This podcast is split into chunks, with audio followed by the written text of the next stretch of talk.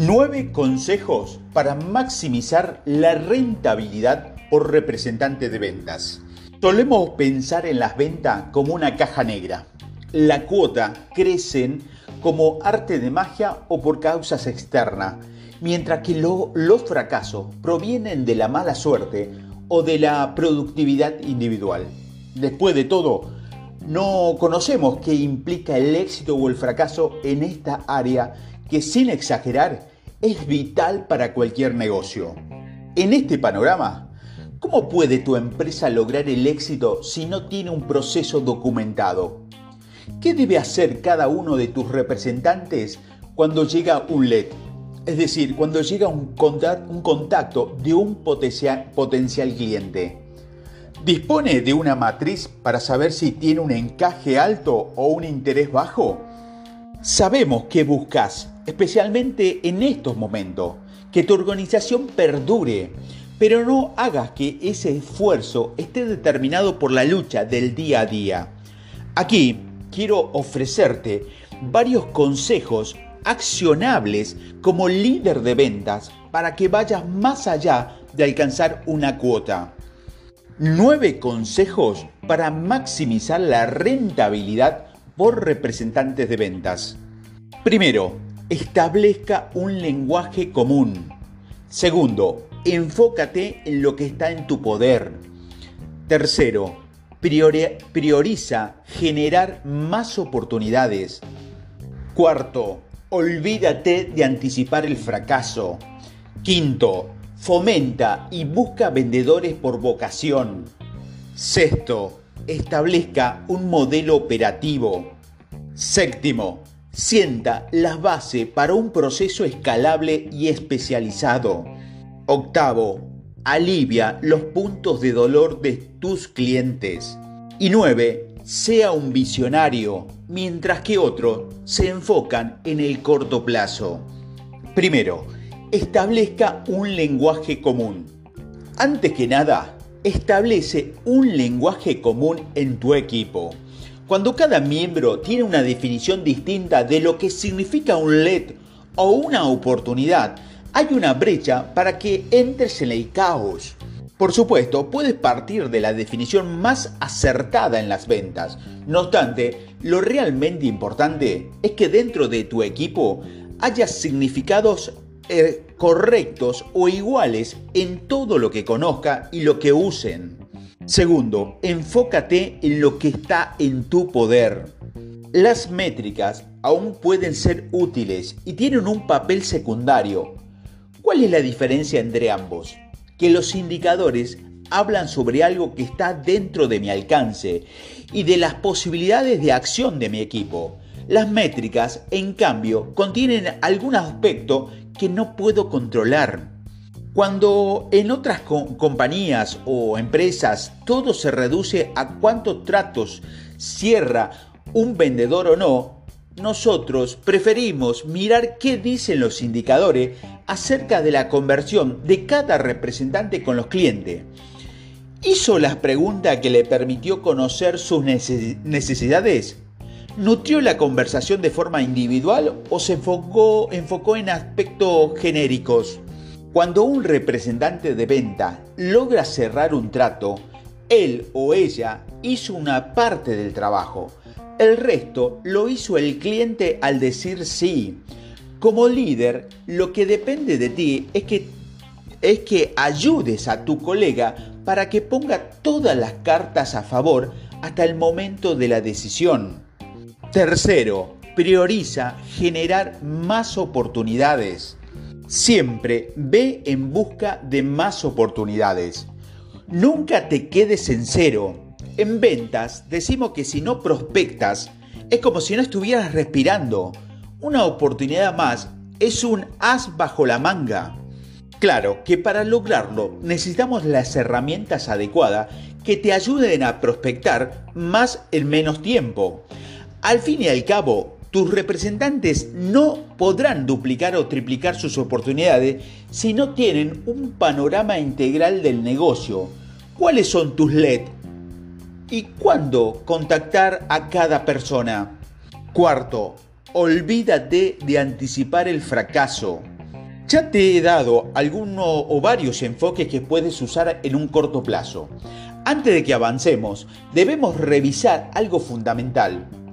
¿Será que la mentalidad de tu organización o de tu industria o incluso del entorno que determina tus posibilidades de éxito?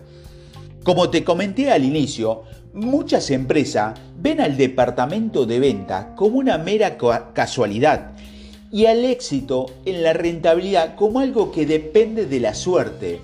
En realidad, lo primero que debes cambiar es esa forma de ver el mundo, los negocios y la actuación de cada uno de tus vendedores. Hemos trabajado con clientes que creían que debían contratar a más agentes porque de 10 seguramente fallaba la mitad. Padecían de predisposición al fracaso. Es por eso que pensaban eh, que el éxito como algo sorprendente, cuando debería ser algo obvio. En vez de magia, hay detrás un proceso de predicción y ejecución. Así que si no, si miraras tus indicadores solo por un número que representa a cada trimestre frente a una junta directiva, sino como una fuente de información que puedes comparar a lo largo del tiempo y que te llevará a la mayor eficiencia.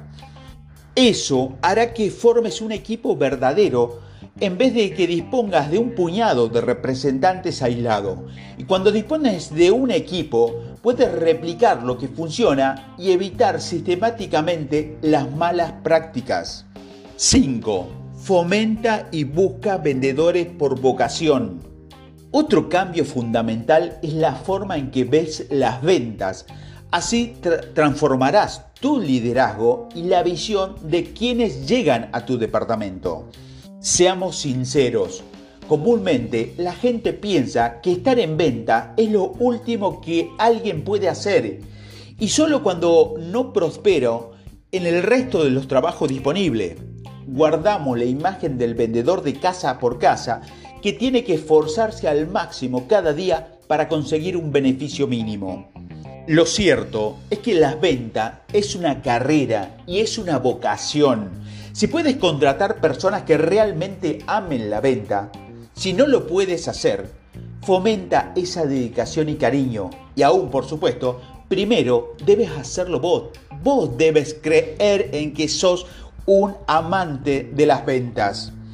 Como vendedores, somos quienes canalizamos las necesidades personales reales y los ayudamos a solucionarlas. Somos un vínculo esencial entre la sociedad y las empresas, sobre todo si nos centramos en nuestros clientes. Liderar a tus vendedores pensando en ese es tu destino de carrera y motívalos hacia el éxito personal y del equipo. Sexto, establezca un modelo operativo. Piense en todos los consejos anteriores como una preparación hacia este. Crea mejoras y monitorea el modelo operativo. Antes que nada, te daré lo que considero como la fórmula del éxito para las ventas. Ingreso, que es igual a proceso por capacidad por ejecución, es igual a oportunidades. En otros términos, necesitas un proceso desde el cual puedes capacitar a tus vendedores y pasar a la ejecución para así crear exponencialmente con tus oportunidades. Al crear un modelo operativo, podrás predecir el crecimiento. No tendrás que esperar hasta el fin del trimestre para saber si alcanzarás las metas o no. Tendrás una máquina en pleno funcionamiento donde podrás ver, gracias a las herramientas adecuadas, qué parte funciona y cuáles no. En otras palabras, dispondrás de la información suficiente para tomar decisiones inteligentes en el día a día. Reducirás los costos. Es común en los departamentos de ventas asumir que los representantes llegarán y se irán en un suspiro. Es por eso que los costos de bajas, contrataciones e impuestos, por solo mencionar alguno, consumen buena parte de tu presupuesto.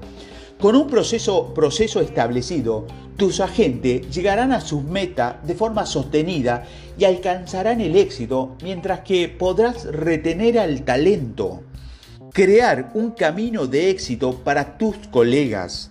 Cuando le das un rumbo a tus vendedores o contrataciones, tienes una base para el desarrollo profesional.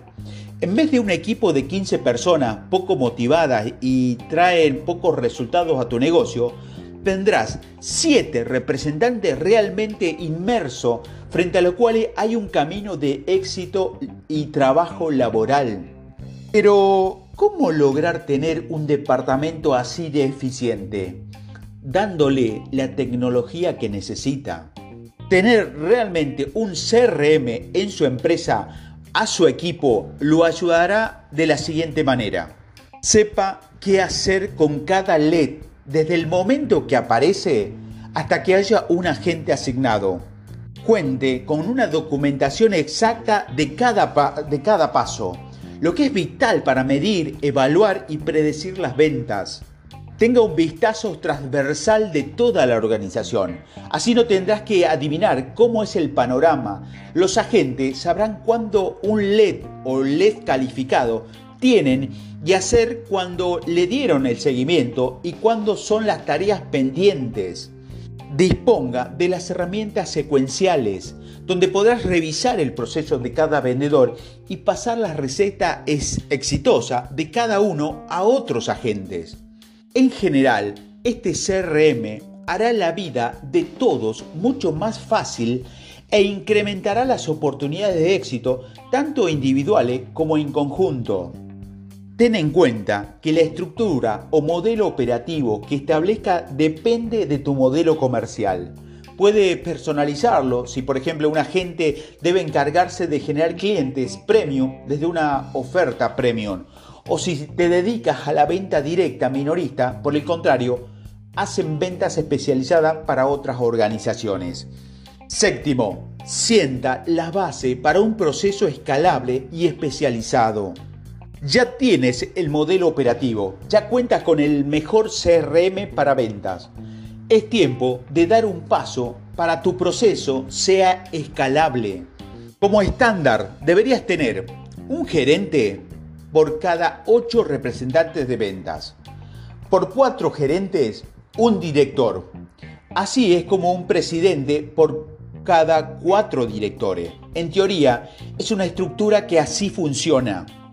Más allá de los números fijos, debes crear oportunidades de escalabilidad en función del crecimiento de tu empresa.